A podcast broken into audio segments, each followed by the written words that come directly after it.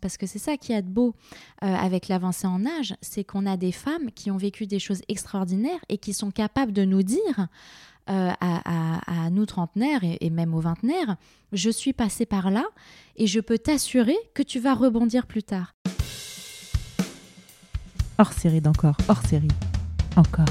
Bonjour Josiane. Bonjour. Bienvenue dans le podcast Encore. Merci infiniment d'avoir accepté mon invitation dans ce hors série spécial littérature. On va euh, se promener aujourd'hui ensemble dans votre euh, premier ouvrage qui s'appelle Les fleurs de l'âge. Et ce que je vous propose dans un premier temps, c'est de vous présenter la manière dont vous souhaitez. Eh bien bonjour, merci beaucoup pour l'invitation. Alors je m'appelle Josiane, j'ai 35 ans, je suis autrice, journaliste et poétesse. Vous pouvez nous parler un peu de votre parcours? Parce que moi il y a quelque chose qui m'a fait, euh, qui m'a interloqué, c'est bah, déjà pourquoi vous avez écrit un livre sur la vieillesse, sur les pérennials, et on va y revenir après sur ce terme. Qu'est-ce qui vous a amené dans votre parcours à écrire ce livre? Alors, en fait, le livre est né d'une rencontre avec une femme euh, de plus de 70 ans qui s'appelle Jackie. Tout a commencé euh, au détour d'un club de lecture. Euh, il y a quelques années, j'étais critique littéraire et donc je suis une grande lectrice et j'allais à un club de lecture à côté de chez moi, à la bibliothèque publique. Euh, qui avait lieu le samedi matin et qui était essentiellement constitué de personnes euh, retraitées de plus de 70 ans. Et donc j'étais la seule jeune, on va dire entre guillemets. Et ce que j'adorais dans ce club de lecture, c'était justement de me, de me confronter aux clichés que j'avais sur la vieillesse. C'est-à-dire que, comme tout le monde, euh, je pensais que les personnes âgées étaient un petit peu un peu dépassé ou pas dans le coup. Euh, et en fait, j'avais en face de moi, dans ce club de lecture, des gens super vivants, super rock'n'roll, très modernes, euh, très drôles, avec un appétit de vie, qui avait plein de projets. Et je me suis dit, mais c'est incroyable. Et euh, à l'issue de d'un des clubs de lecture, il y avait une participante donc, qui s'appelle Jackie, qui m'a dit, viens, si tu veux, on prend un café toutes les deux.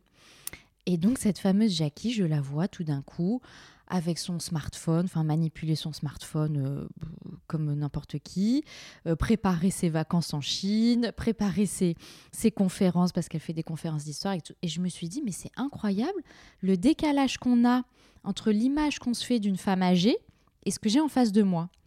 Et donc je me suis dit, faudrait que j'écrive un livre euh, sur des femmes comme Jackie. J'aimerais interroger des femmes comme Jackie, parce que ce que je trouvais incroyable en elle, c'était que je voyais cette aisance, cette confiance, euh, cette liberté, euh, cette estime de soi. Et en fait, c'est quelque chose qu'on veut tous, on est tous à la recherche de ça. Donc je me suis dit, il faut que j'aille interroger des femmes comme elle, de plus de 50 ans, pour comprendre comment est-ce qu'elles pensent. Est-ce que c'est une question d'état d'esprit? Est-ce que c'est une question d'expérience? Est-ce qu'elles ont toujours été comme ça? Ou est-ce que justement le fait d'avancer en âge leur a permis ça? Et donc j'avais envie de mener l'enquête. Et donc voilà, le livre est né de ça.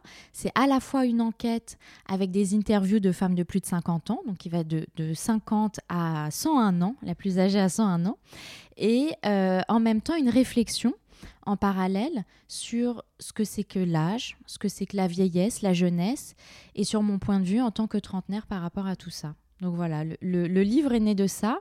Et maintenant, Jackie est, donc, est devenue ma muse et une très bonne amie. C'est ça qui est génial, c'est que quand on écrit un livre et qu'on interviewe des femmes géniales, potentiellement, on, devient leur amie. Donc ça, ça vous tire vers le haut dans tous les sens du terme. Ce que j'ai beaucoup aimé dans votre ouvrage, justement, c'est euh, vous avez dit, c'est euh, il y a eu des rencontres et euh, il y a eu une contribution euh, dans cette enquête en rencontrant ces personnes. Et aussi, ce que j'ai beaucoup aimé, c'est les nota bene dans les chapitres et c'est les, toutes les petites choses et les grands enseignements que vous avez su tirer de ces rencontres.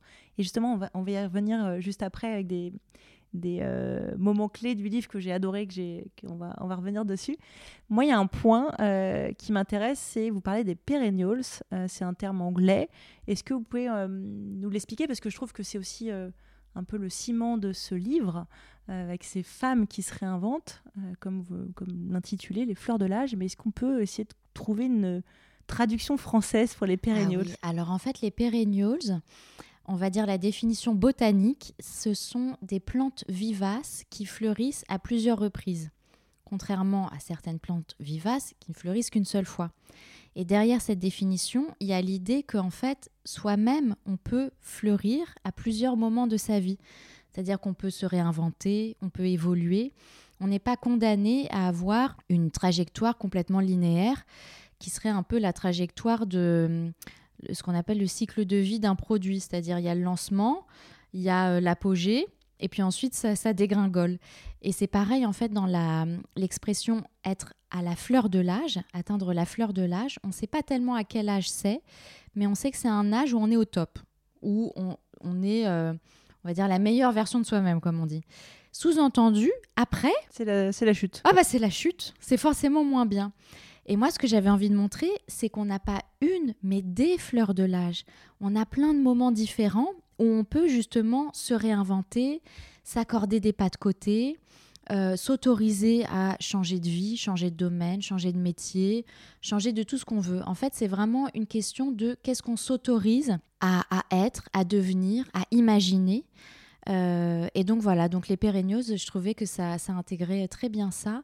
Alors je vois pas de comment dire d'alternative en français, mais je me souviens qu'il y a un terme aussi qui est très beau en anglais, qui est celui des late bloomers, euh, que j'ai découvert dans un livre qui s'appelle Il n'est jamais trop tard pour éclore de Catherine Tarré qui est un livre que j'ai adoré et qui m'a beaucoup euh, bercé pendant l'écriture de, mon livre et qui montre justement cette notion de late bloomer, c'est-à-dire les personnes à floraison tardive, les personnes qui, on va dire, euh, vont éclore de manière un petit peu plus tardive que la moyenne. Alors tard, qu'est-ce que ça veut dire aujourd'hui?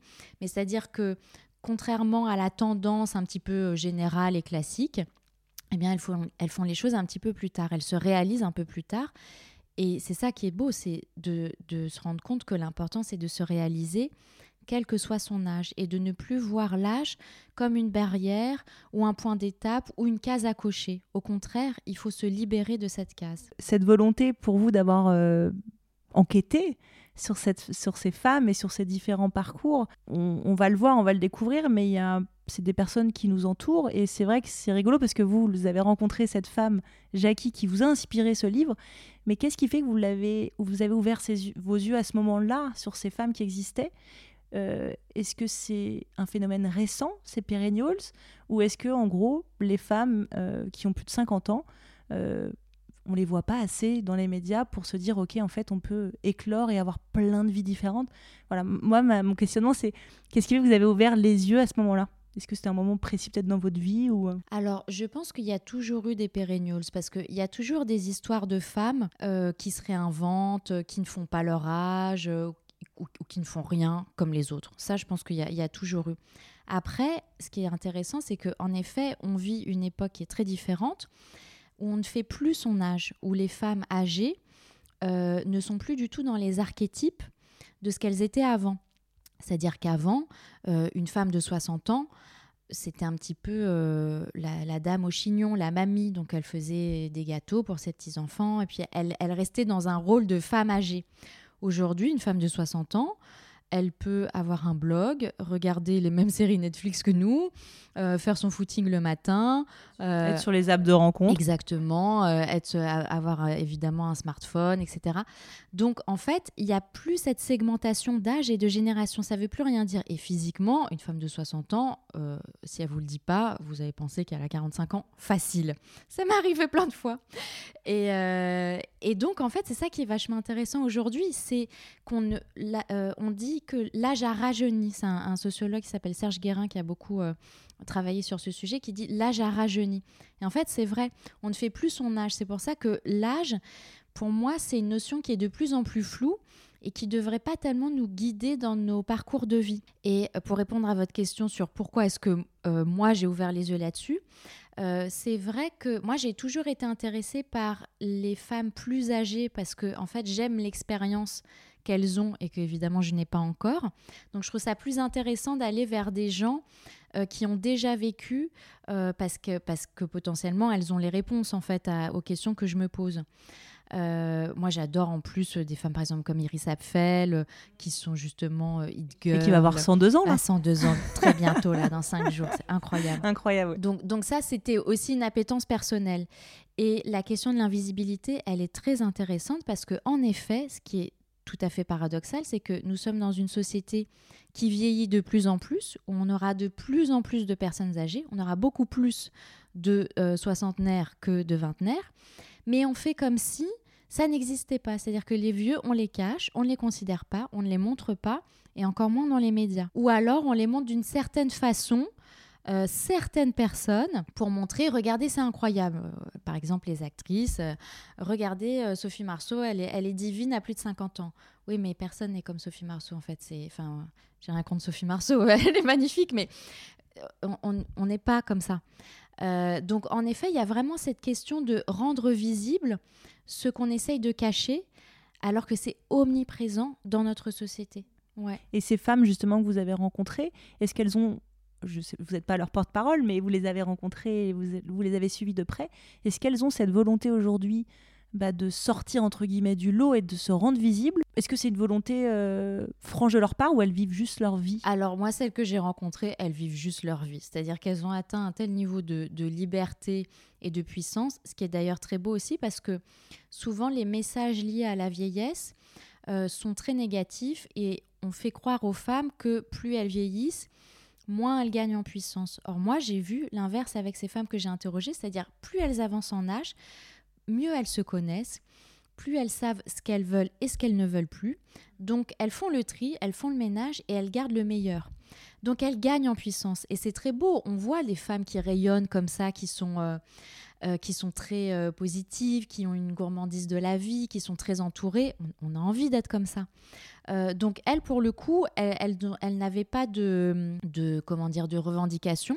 Par contre, pour moi, c'était très important en écrivant ce livre de montrer des rôles modèles donc de la vraie vie, ce que je disais, des femmes qui ne sont pas Sophie Marceau, c'est-à-dire je voulais montrer des femmes euh, qui travaillent, qui, euh, qui font leurs courses, qui prennent les transports, qui ont une vie euh, comme n'importe qui, pour montrer qu'on peut s'identifier à elles. Parce qu'il y a un vrai problème de rôle modèle, en fait, de représentation. Et si on ne voit pas quelque chose, on ne peut pas le considérer. On ne peut pas savoir que ça existe.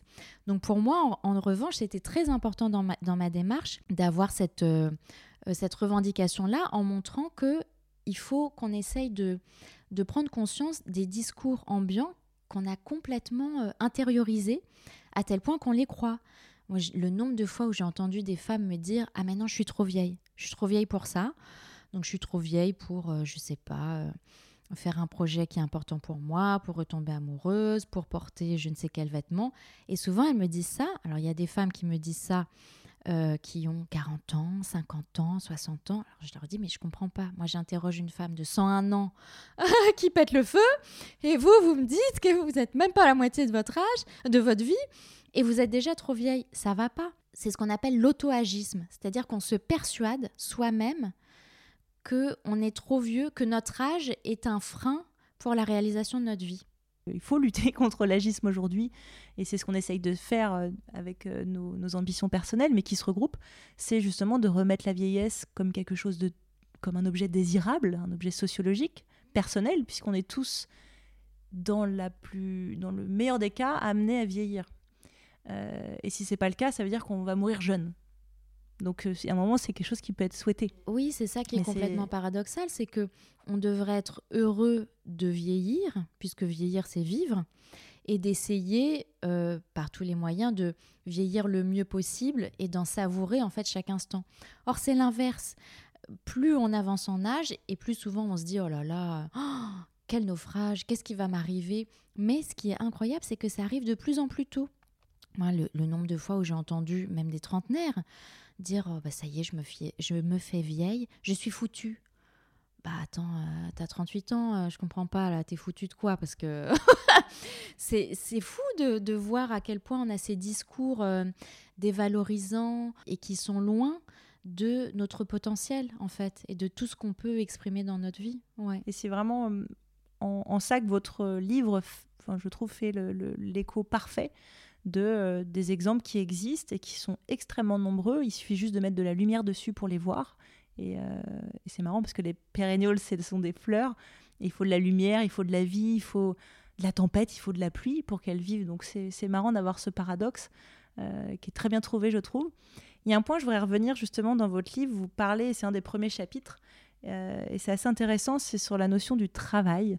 On sent que ça a une part importante dans les personnes que vous avez interviewées. Comment ça vous est apparu, ça? Parce que ce sont des femmes, pas celles qui ont 50 ans, mais plus de, plus de 62 à l'époque et plus de 65 maintenant sur l'âge de la retraite.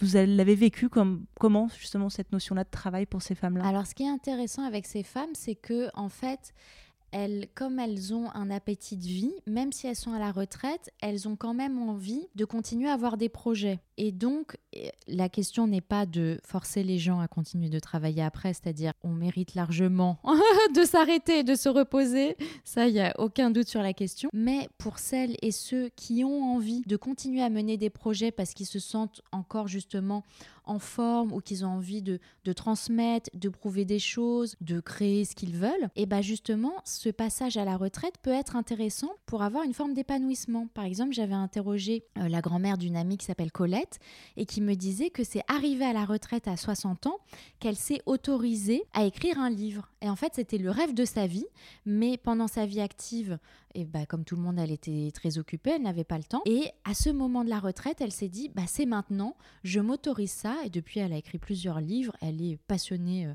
par plein de sujets, elle pense toujours au prochain livre qu'elle va écrire. Donc c'est une façon, le travail au sens large en fait, c'est une façon de, euh, de faire des projets. Et ça, c'est très très important pour bien vieillir justement, de rester toujours en vie et euh, désireux de créer des choses. Et ce qui m'a hum, interloqué un petit peu la lecture des premiers chapitres, c'est que vous avez lié le, mot travail et juste après un chapitre, c'était sur les rêves. Et j'ai trouvé ça assez euh, marrant d'avoir ces deux mots euh, côte à côte, ces deux chapitres côte à côte. Et finalement, vous venez de le dire, euh, moi, il y a aussi une personne qui m'a beaucoup émue dans votre livre. C'est, j'ai oublié son prénom, mais c'est une femme qui, avait 91 ans à l'époque et qui voulait écrire un livre, sauf qu'elle avait eu un accident de voiture.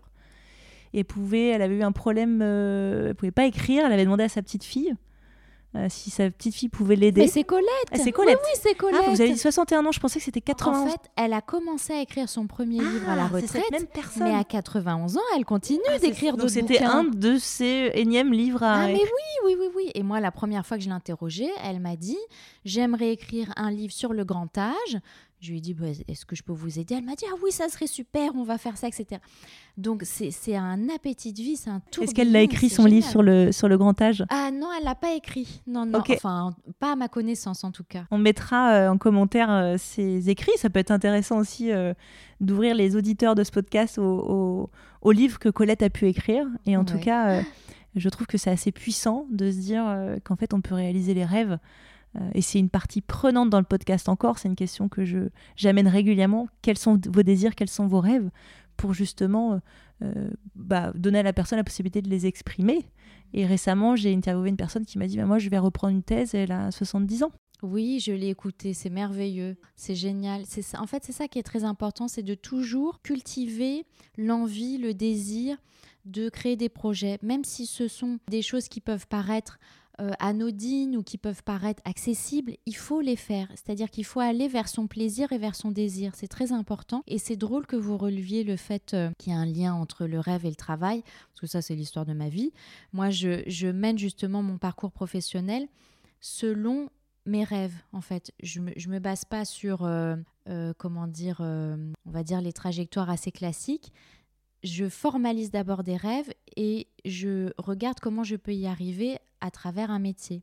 Et c'est ça qui me guide et c'est ce qui fait que on garde une forme d'épanouissement et justement de, de faculté à, rêver, à s'émerveiller. C'est très important. Finalement, vous êtes euh, une pérignoles aussi, euh, Josiane Bah oui, bien sûr, parce que en fait, ce qu'il y a de bien avec les pérignoles, c'est que comme elles se définissent pas par leur âge, euh, ça peut être n'importe qui. Donc moi, je me suis intéressée aux femmes âgées, justement parce que c'était le propos de mon livre, mais on peut être pérignole à 20 ans. Oui, oui, bien sûr.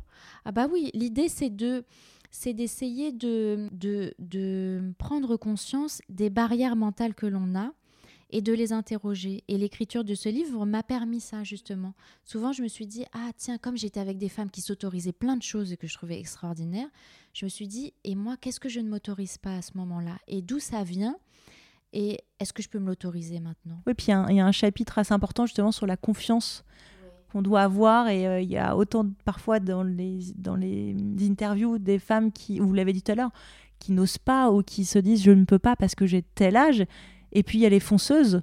Et puis je pense qu'après, il y a aussi les personnes qui ont vécu des choses. Il y a notamment, à un moment, vous parlez de Sophie Fontanelle, qui a eu un, parcours professionnel hyper intense, c'est jusqu'à une gamelle à un certain moment, euh, je sais plus, je crois qu'elle avait la cinquantaine, et elle a fait un virage complet, tout le monde la disait perdue, et euh, elle a fait un pied de nez, tout ça, et aujourd'hui c'est une Instagrammeuse et une influenceuse de renom. Euh, donc elle a réussi à rebondir, et elle a trouvé aussi cette capacité à se réinventer aussi.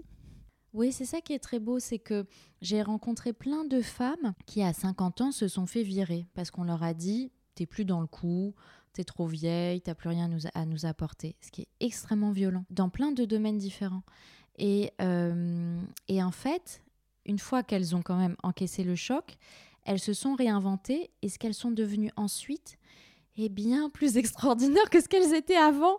Et c'est ça qui est merveilleux, c'est qu'on se dit, euh, de, de, de, de, par ce, cette expérience qui, au départ, nous fait quand même trébucher, qui est vraiment euh, violente, et négative, et eh bah, on arrive à en sortir quelque chose qui nous fait rayonner. Donc, bon, Sophie Fontanelle, elle est, elle est très connue, mais il y a plein de femmes qui, qui sont anonymes et qui arrivent à faire ça aussi et qui sont beaucoup plus épanouies dans des nouveaux euh, métiers qui n'existaient pas quand elles avaient 20 euh, ans ou 30 ans et qui transmettent aussi cette expérience. Parce que c'est ça qui est de beau euh, avec l'avancée en âge, c'est qu'on a des femmes qui ont vécu des choses extraordinaires et qui sont capables de nous dire euh, à, nous trentenaires et, même aux vingtenaires, je suis passée par là et je peux t'assurer que tu vas rebondir plus tard. Ça, c'est merveilleux pour la confiance en soi, de voir des femmes qui, qui, qui ont eu cette intelligence et qui nous montrent l'état d'esprit à cultiver pour arriver à faire ça. Les femmes que j'ai interrogées, j'essaye pas de, dresser un portrait idyllique d'elles.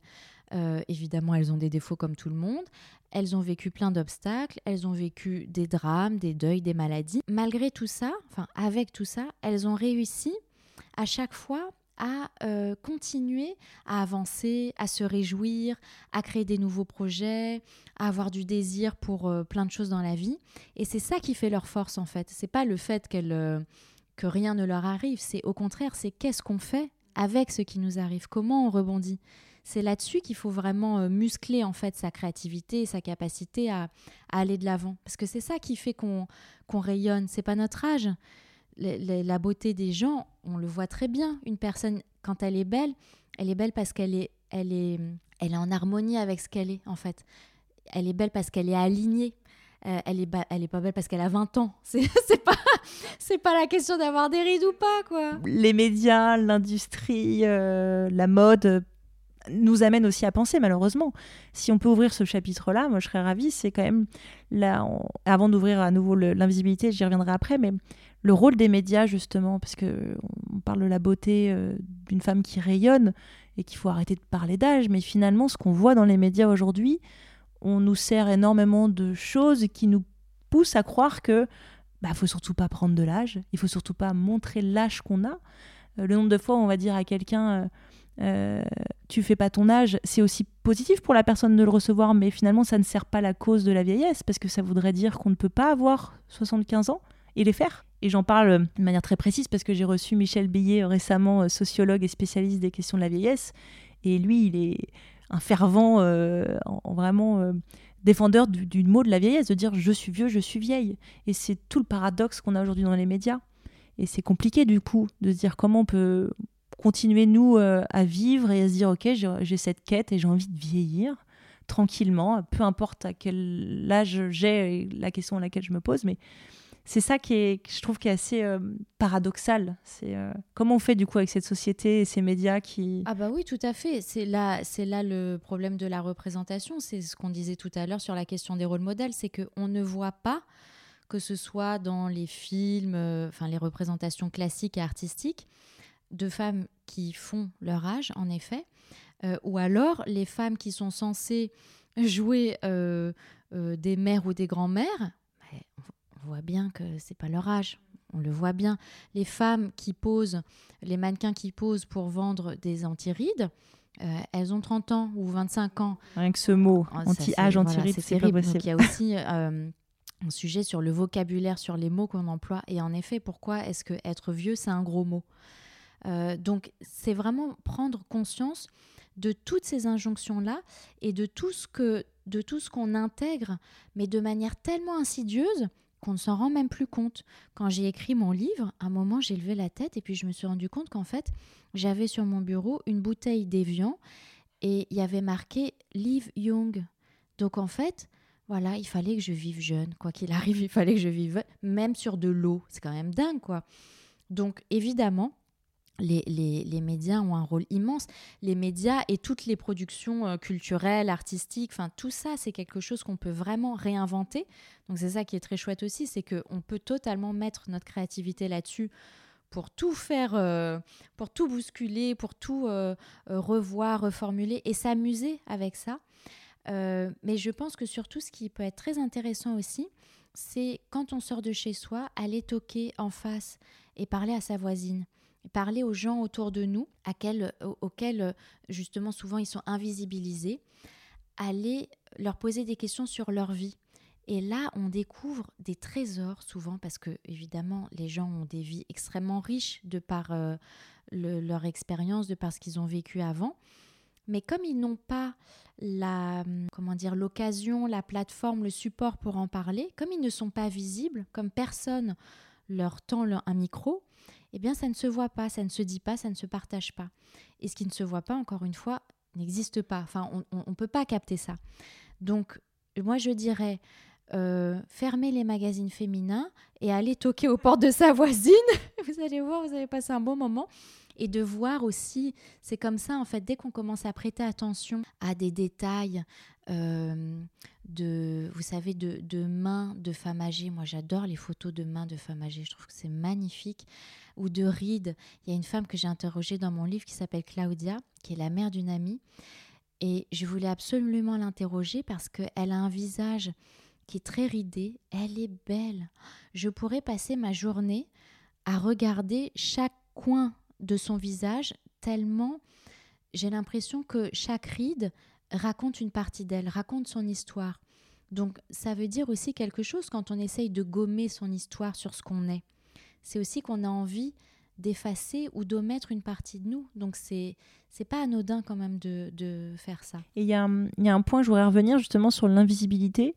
J'ai lu un chiffre euh, qui m'a vraiment alarmé. C'est un chiffre de euh, l'AAFA, c'est les acteurs et les actrices de France Associés qui ont publié un chiffre euh, comme quoi il y avait seulement 7% des rôles qui ont été attribués à des comédiennes de plus de 50 ans en 2021. Bah oui, et puis moi je peux vous donner le nom des, comédiennes. Il y a Catherine Deneuve, il y a Isabelle Huppert, il y a euh, Isabelle Adjani, euh, Fanny Ardant, Isabelle, Isabelle Carré. voilà, il y en a cinq. Isabelle Carré, voilà, voilà, il y en a. Je suis sûre que si on demande, on arrête n'importe qui dans la rue, je suis pas sûre qu'on puisse en, citer autant et aussi rapidement. Ah non, mais c'est toujours les mêmes. Et ça, c'est souvent une excuse. On nous dit, bah non, mais regardez, il y a, y a, Catherine Deneuve et il y a Isabelle Huppert. Mais est-ce que ça veut dire que les autres rôles pour jouer des femmes de plus de 50 ans dans des films ont été distribués à des femmes plus jeunes que le rôle en question? Vous vous souvenez, il y a eu l'histoire du film Eiffel avec euh, Romain Duris et euh, j'ai perdu le nom de l'actrice. Emma Mackey qui est censé jouer son amour de jeunesse, sauf que si c'était son amour de jeunesse, elle aurait eu 5 ans. Ça ne fonctionne pas. Bah oui. bah oui, ouais. Et ce qui m'a d'autant plus alarmé, c'est que c'est le parallèle avec l'attribution masculine. 16%, c'est le double, plus du double. Ah bah il y a une vraie inégalité euh, à ce niveau-là aussi entre les hommes et les femmes sur le, la façon dont on considère l'avancée en âge et la vieillesse les femmes, le meilleur compliment qu'on puisse leur faire sur ce sujet, c'est elle est toujours belle, malgré son âge, quoi. Mais toujours belle, mais qu'est-ce que ça veut dire? Mais on n'est pas des yaourts. Il faut arrêter de faire croire aux femmes qu'elles ont une date de péremption. C'est pas vrai. Alors que les hommes, au contraire, ils se bonifient avec l'âge. Alors là, c'est très beau d'avoir justement euh, euh, les cheveux un petit peu grisonnants, euh, poivre et sel, tout ça, c'est très beau chez les hommes. Alors que chez les femmes, au contraire, elles prennent un coup de vieux. C'est bien connu. Donc oui, cette phrase, on peut l'entendre tout le temps, partout, bien sûr. Ouais, ouais. Et je pense aussi que le traitement qui est fait aux actrices, c'est parce que on a tellement peur de vieillir. On nous a tellement fait croire que vieillir, c'était quelque chose de d'horrible, que c'était vraiment un naufrage, que de voir des femmes que l'on a connues très jeunes et qui nous ont suivis dans notre parcours au fil des ans, je pense que le fait de voir qu'elle vieillisse, ça doit faire peur à certains.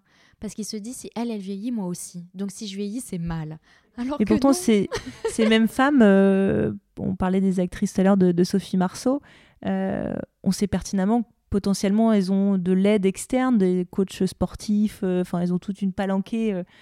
Et, et, tant mieux pour elles, moi, j'ai pas de jugement là-dessus. Mais, mais du coup, ça peut renvoyer une autre image de ce qu'est une femme de 50 ans ou de 60 ans à l'instant T. C'est-à-dire que la représentation des personnes âgées, âgées ou des personnes tout court, peu importe leur âge dans les médias, elle peut être parfois ultra faussée. On s'en rend compte dans le marketing des produits où euh, un mannequin dit senior, on va se dire c'est pas possible. Ils sont en train d'essayer de nous vendre un produit. Et j'en discutais avec une personne dans une, interview qui me disait mais moi je suis selon euh, l'INSEE, je suis la catégorie senior. Et puis j'ai une femme euh, qui, euh, a une apparence de ma petite fille limite et qui va on va me faire croire qu'il faut que j'achète cette crème. Parce que je vais avoir cette peau-là. Mais c'est pas du tout représentatif. Bah, d'un, c'est complexant. Et de deux, je trouve que c'est vraiment dommage pour les gens qui vendent ces produits parce que d'un point de vue stratégique, stratégique c'est très mauvais pour eux. S'ils prenaient une femme qui correspond vraiment à ce que ce public a envie de voir, bah, il gagnerait beaucoup plus d'argent. C'est pas compliqué. Donc ça, je pense qu'à un moment donné, il y aura un, shift à ce moment-là, quand les marques comprendront euh, ce que leurs clients et clientes ont envie de voir. Ah bah Mais déjà, on, le voit, il y a une, réelle différence de traitement dans les médias. Juste, on traverse euh, la Manche et on va en Angleterre, il y a beaucoup plus de visibilité. aux États-Unis aussi, peut-être qu'ils ont un peu plus d'avance euh, que nous. et ce sont des pays pas plus vieillissant que nous finalement. On est un pays très vieillissant. Et euh, comment on... Moi, j'arrive pas à comprendre qu'est-ce qui fait qu'en France, est-ce qu'on a un passé historique, sociétal, social, qui fait qu'on a euh, une vraie difficulté à, à montrer la vieillesse euh, Je sais pas comment l'expliquer. Bah, je pense que les anglo-saxons sont dans plein de domaines beaucoup plus ouverts que nous. Parce que euh, en termes d'ouverture, euh, dans, plein de champs différents, ils sont beaucoup plus en avance que nous. Donc je pense que l'âge, c'est juste un des domaines. Mais de base, en fait, vous allez à Londres, en Angleterre, personne ne vous regarde, vous pouvez avoir une crête bleue sur la tête, personne ne va, vous embêter. Vous faites ça en France, bon courage. Donc, euh, donc je pense qu'il y a vraiment une ouverture à l'autre, en fait, à la différence de l'autre, à la mixité sociale. Moi, ce qui m'a beaucoup euh, interpellée euh, quand mon livre est sorti, c'est que systématiquement, quand je donnais une interview, les journalistes me disaient Mais pourquoi est-ce que vous, en tant que jeune, vous vous intéressez aux femmes âgées? Et en fait, elle voulait tout dire, cette question elle, elle était, elle euh, pas négative hein, cette question. Ils la posaient parce que vraiment ils avaient envie de savoir parce qu'ils ne comprenaient pas pourquoi est-ce que des jeunes s'intéresseraient à des vieux. Et en fait, ça veut dire beaucoup de notre société agiste qui montre bien que on met des jeunes avec des jeunes, des vieux avec des vieux, et qu'en fonction de l'âge, chacun reste euh, dans son coin et on aurait soi-disant rien à se dire. Mais au contraire, la richesse d'une société, c'est justement sa mixité, c'est son métissage, c'est qu'on va voir l'autre parce qu'il est différent et qu'on apprend de l'autre. Moi, j'ai appris énormément en, fréquentant ces femmes et à l'inverse, elles sont très heureuses d'avoir aussi une copine euh, qui a la moitié de leur âge et qui leur, qui leur parle d'autre chose. Donc la richesse, elle est dans les deux sens. C'est là où le lien euh, intergénérationnel et transgénérationnel, il est très important parce que tout le monde a quelque chose à transmettre à l'autre. Mais à partir du moment où on se définit parce qu'on est. Euh, j'ai tel âge, donc je reste avec les gens de tel âge, euh, de tel domaine, de telle classe sociale, de telle origine. Ça ne va pas. On, voit bien que, ça, que c'est c'est bon pour personne en fait.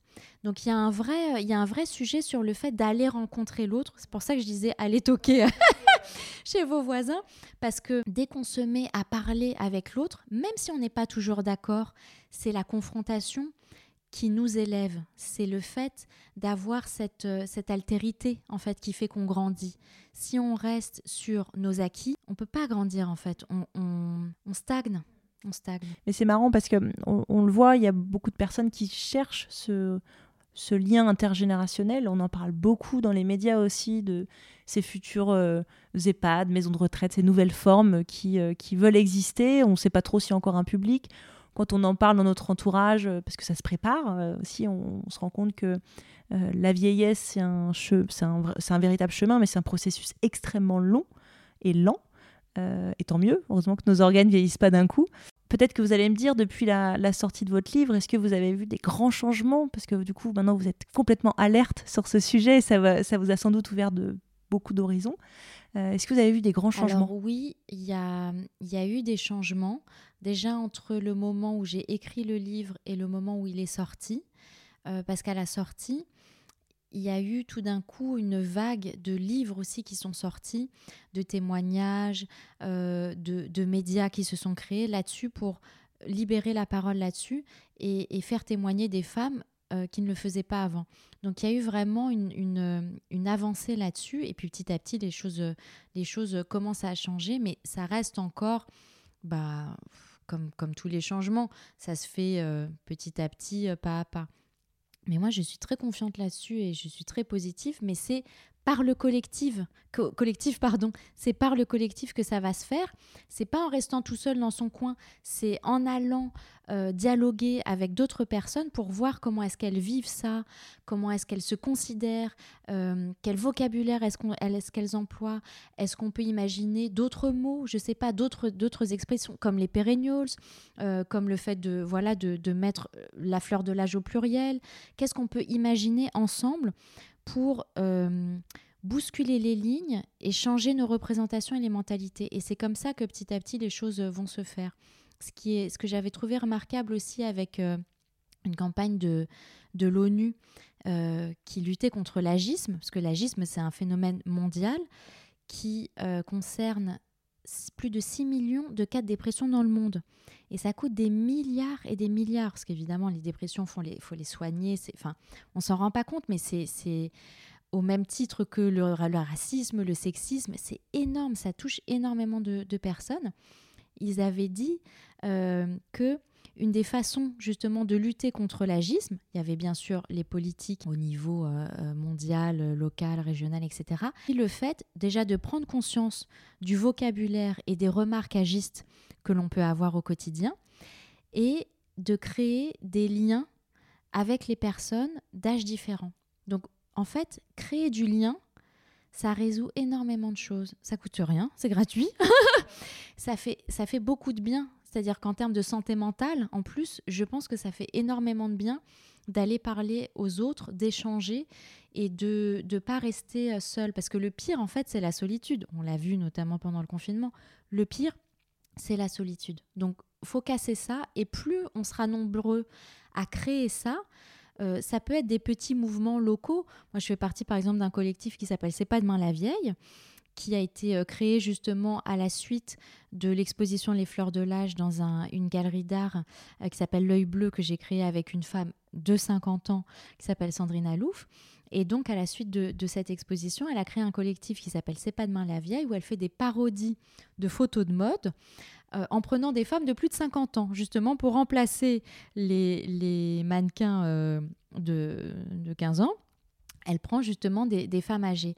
Et c'est merveilleux de voir la joie que ça crée chez ces femmes, l'entraide, la sororité, les échanges, les relations. Moi, je me suis fait des copines voilà, qui, ont, qui ont 65 ans, qui m'apprennent à, faire des claquettes, euh, qui organisent des soirées avec moi. C'est extraordinaire. Et ça tient à rien, ça tient à des rencontres et des dialogues. Cette euh, exposition qui, euh, qui a été créée, quelles ont été les, les retombées derrière Est-ce que vous avez un public Parce que c'est une exposition où les gens euh, se baladaient, peut-être rentraient euh, dans, la galerie directement. Est-ce que vous avez vu euh, en direct des gens changer de regard ou quel est votre ressenti justement d'avoir vu votre livre qui a quand même beaucoup inspiré, j'ai l'impression, cette exposition. Est-ce qu'elle a porté le même nom d'ailleurs euh, que votre livre Oui, tout à fait. C'était le point de le point départ. de départ. Donc euh, votre livre est passé euh, d'un statut livre à un statut. Enfin, il a une autre vie, une autre forme. J'imagine que c'est aussi super d'avoir assisté à ça. Mais quel est votre sentiment? Comment vous avez vu justement le, regard des autres? Oui, bah, le but c'était de, de s'appuyer sur ce regard. C'est-à-dire qu'on a demandé à des créatrices de créer à partir des thématiques du livre, donc sur les représentations de la femme âgée, de l'avancée en âge, du vocabulaire aussi qu'on emploie, sur plein de supports différents. Donc on a eu de la broderie, on a eu de l'illustration, on a eu de la céramique, de la peinture, on a eu plein de, plein de supports différents.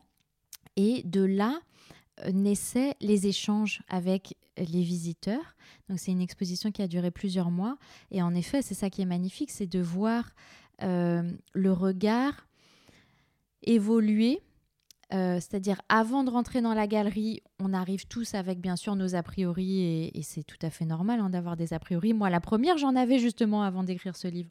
Et ensuite, en voyant des représentations différentes, puisque nous, notre but, c'était de montrer des représentations positive et colorée, parce que souvent, les représentations qui sont faites sur ces thématiques-là, elles sont hyper négatives et très plombantes.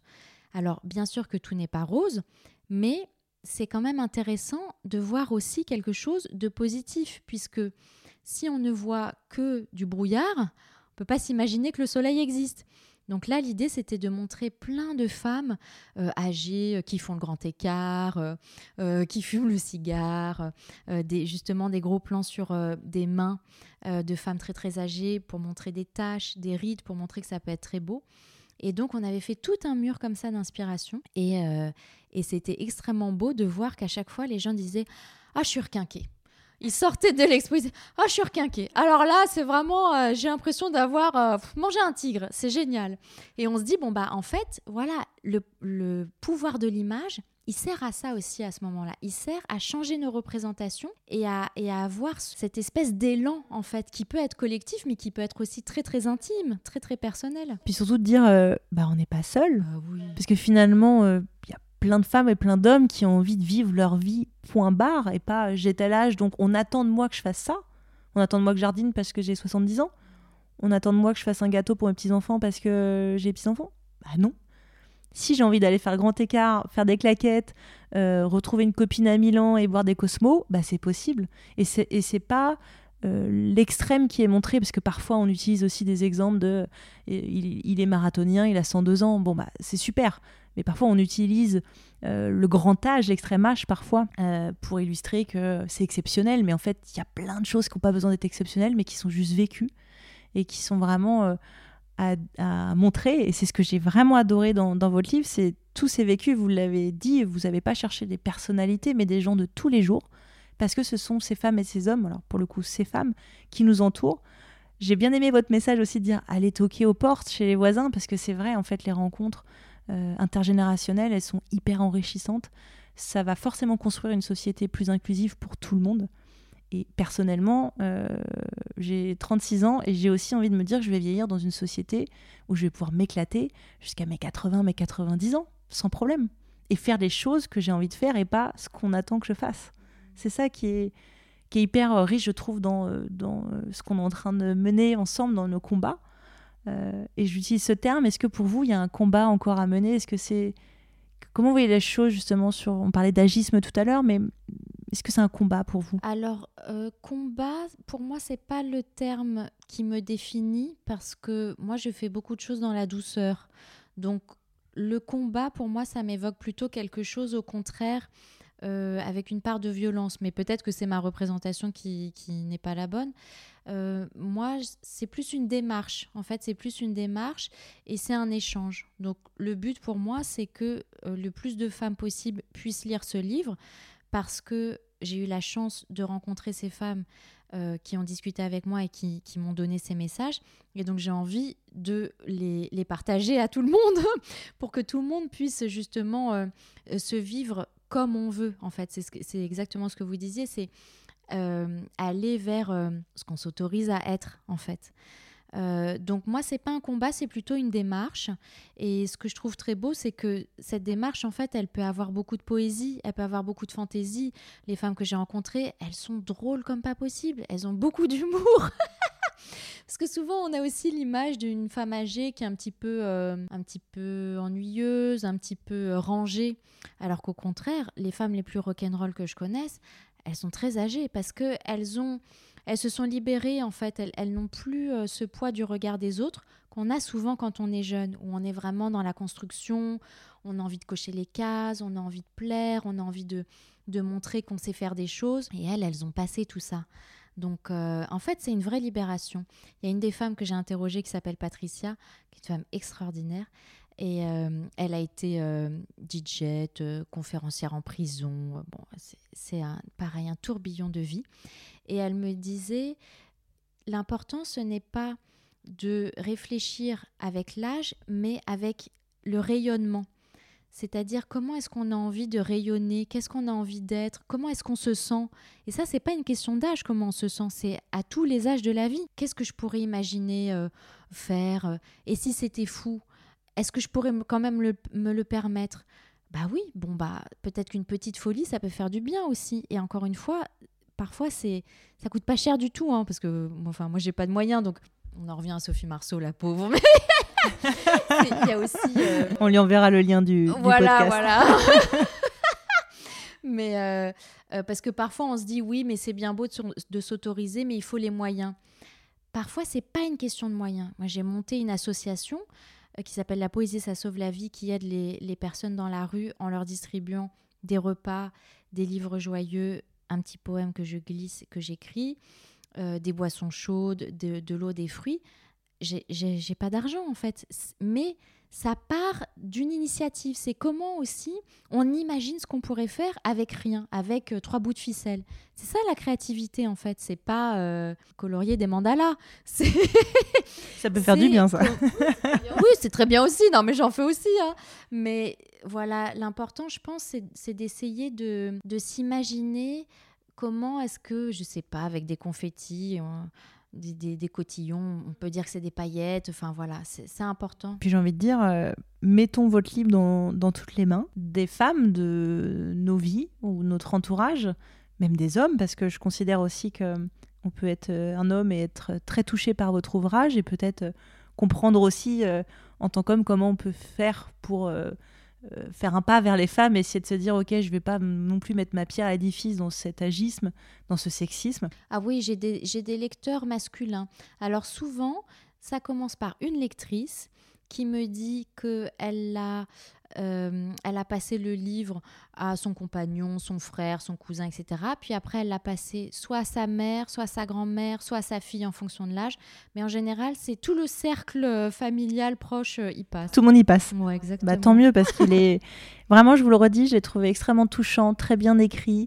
on se balade dans ses vies, dans ses moments de vie. On a envie de les rencontrer, ces personnes, de s'asseoir et de prendre un café avec elles parce que c'est très inspirant et c'était vraiment un très très bel ouvrage. Et je vous remercie encore d'avoir pris le temps avec moi de revenir, sur ces différents chapitres. C'est bientôt la fin, mais j'aimerais bien aborder plusieurs sujets. Vous les avez commencé tout à l'heure, mais on va, revenir dessus sur un, gros point de votre vie et euh, de qui vous êtes. Vous êtes une poète. J'aimerais bien qu'on aborde ce sujet. Est-ce qu'il y a un pont entre la poésie et la vieillesse qui est possible? Ah oui, bien sûr. Ah oui, oui, oui, bien sûr. Bah, dans d'autres cultures, il y a des expressions particulières. Justement, on invente des mots, des expressions pour qualifier euh, la vieillesse ou des moments particuliers de vie, de renaissance, de réinvention. Donc en fait, il y a de la poésie partout, il suffit de la voir. Enfin, c'est notre capacité à voir la poésie qui crée la poésie. Donc, euh, bien sûr, quand on est vieux, euh, évidemment. Ouais, ouais. Parlez-nous de votre euh, l'association également que vous avez que vous avez créée. Vous avez commencé à en parler tout à l'heure, mais j'aimerais bien que vous nous en parliez un petit peu plus. Est-ce qu'il y a des actualités, un agenda par rapport à cette association? Alors oui, c'est une association donc qui s'appelle La Poésie, ça sauve la vie, avec laquelle je mène des projets solidaires par la poésie. Et donc, le projet phare s'appelle Les Maraudes poétiques. Et je fais des distributions avec un groupe de bénévoles deux fois par mois dans le centre de Paris le matin où on distribue des repas aux personnes sans abri. Et donc on leur distribue des repas, de l'eau, des produits d'hygiène, sont chaudes, des livres joyeux euh, que j'emballe dans du beau papier cadeau et des poèmes. C'est quoi les livres joyeux? C'est des livres que vous, c'est la composition, c'est des, de la poésie que vous avez écrit. Ah, il y a de la poésie, mais c'est des livres que je trouve euh, au gré de, de, de mes recherches, euh, au gré des gens qui, qui vident leur bibliothèque et qui veulent bien m'en donner. Et pour le coup, je, je l'ai choisi. Je fais un tri pour ne pas leur donner des choses qui soient trop plombantes. Parce qu'évidemment, je ne vais pas leur donner un livre la couverture s'appellerait, je euh, je sais pas, La mort au bout du chemin, par exemple. Donc je fais quand même un tri là-dessus.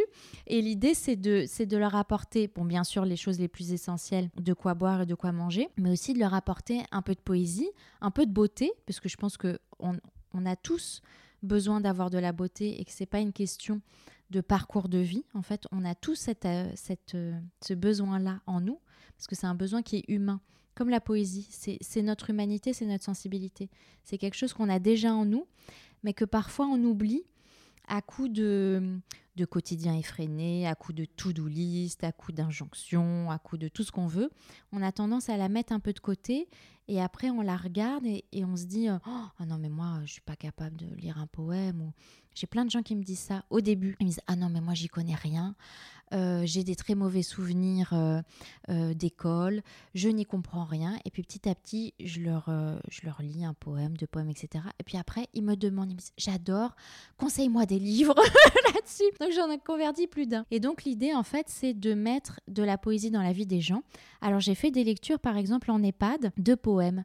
Et c'était extraordinaire parce que j'avais des personnes âgées, dont certaines ont Alzheimer, qui étaient à côté de leurs enfants qui ne reconnaissent pas, mais par contre ils récitaient avec moi les vers de Victor Hugo. Ils étaient euphoriques, euphoriques. Ils riaient comme pas possible, ils dansaient, ils rigolaient, et c'était un moment magnifique à voir. Donc en fait c'est de la pure magie, bah, gratuite, parce qu'il n'y a, y a, besoin de rien, euh, qui crée beaucoup de, de, joie pour eux et pour les enfants justement et qui permet bah, là encore d'aller rencontrer des gens qu'on n'a pas l'habitude de, voir ou, qu'on ne verrait pas ailleurs quoi. Donc euh, donc voilà. Donc en fait c'est essayer de saupoudrer ça un peu partout surtout dans des milieux dans lesquels on n'a pas l'habitude d'en voir. Donc euh, en EHPAD j'ai fait un atelier poésie en prison aussi là pareil. La magie de la pure magie euh, chez des personnes malvoyantes pour essayer de voir autrement aussi, parce qu'on peut voir avec ses sensations, on peut voir avec ses souvenirs, on peut voir avec son imaginaire, on peut voir de plein de façons différentes. Donc là encore, c'est une question de regard, en fait. Depuis tout à l'heure, on parle de ça, on parle de représentation et de regard. Comment est-ce qu'on se voit? Ça, c'est très important. Et comment est-ce que on voit les choses? Comment est-ce qu'on voit ce qui nous arrive? Et comment est-ce qu'on peut adopter un regard un petit peu plus positif et bienveillant sur l'avenir. La vieillesse, c'est ça en fait, c'est la façon dont on l'aborde. C'est ça qui va conditionner notre rapport à la vieillesse. Est-ce que vous avez un poème en tête qui pourrait illustrer, euh, je vous pose une colle, qui pourrait illustrer euh, ce qu'on vient de se dire, qui pourrait euh, synthétiser notre échange? Comme on, on, parle de sensations, il y a un poème d'Arthur Rimbaud qui s'appelle Sensation que j'aime beaucoup, qui commence comme ça. Par les soirs bleus d'été, j'irai dans les sentiers, picoté par les blés, fouler l'herbe menue. Rêveur, j'en sentirai la fraîcheur à mes pieds, je laisserai le vent baigner ma tête nue. Je ne parlerai pas, je ne penserai rien, mais l'amour infini me montera dans l'âme, et j'irai loin, bien loin, comme un bohémien, par la nature, heureux comme avec une femme. Voilà. Bon, j'ai fait une petite faute à la fin. C'est pas. Bah, je pense que personne s'en rendra compte. Waouh. Merci beaucoup pour ce partage, c'était très beau. Merci à vous pour cette invitation. J'ai une dernière question avant de vous libérer. Ah euh, vous n'allez pas y échapper parce que tous les invités euh, ont droit à cette question. C'est qu'est-ce que vous mettez derrière le mot encore ah, Moi j'adore ce mot parce qu'il me fait penser à la devise de Sarah Bernard qui disait quand même. C'est-à-dire que euh, elle a eu une enfance très difficile et elle a eu beaucoup d'obstacles. Et elle disait je vais le faire quand même. C'est-à-dire même si on ne on m'y convie pas, même si je ne suis pas la meilleure, même si rien ne me prédestine à ça, je vais le faire quand même. Et je trouve le encore, il a ça en lui. Il a ce côté, j'y crois encore, j'espère encore. Euh, il y a bien sûr le être encore dans son corps et il y a cette, euh, ça m'évoque la résilience et la quelque chose de pérenne en fait, quelque chose de qui se fortifie euh, dans la longévité. C'est très poétique comme définition également. Merci infiniment Josiane pour, euh, pour ce moment suspendu avec vous qui était euh, vraiment un très beau prétexte pour parler de la vieillesse, pour parler d'un sujet qui nous émeut toutes les deux, mais qui nous anime surtout. Je ne peux que conseiller la lecture de votre livre, je le mettrai en, commentaire et en lien de de l'épisode et puis également votre actualité. J'invite également toutes les personnes sensibilisées ou non, mais surtout non sensibilisées surtout à la poésie, à, à, vous suivre sur Instagram parce que vous avez euh, pris l'habitude aussi de lire des poèmes en, en stories et j'adore parce que moi je vous ai connu aussi un petit peu comme ça et je trouve ça super et très vivifiant, très vivant comme format. Euh, et c'est super de, je trouve, de prendre du temps pour euh, initier aussi les gens, les passionnés ou non. Euh, ce qui est mon cas, mais euh, également d'aller suivre votre association. Et pour les Parisiens, il me semble que c'est Place de la République où vous faites la distribution. Oui, exactement, deux fois par mois. Ok, on s'inscrit, il y a un formulaire sur... Euh, oh bah vous pouvez me contacter, je mets sur le site internet les dates.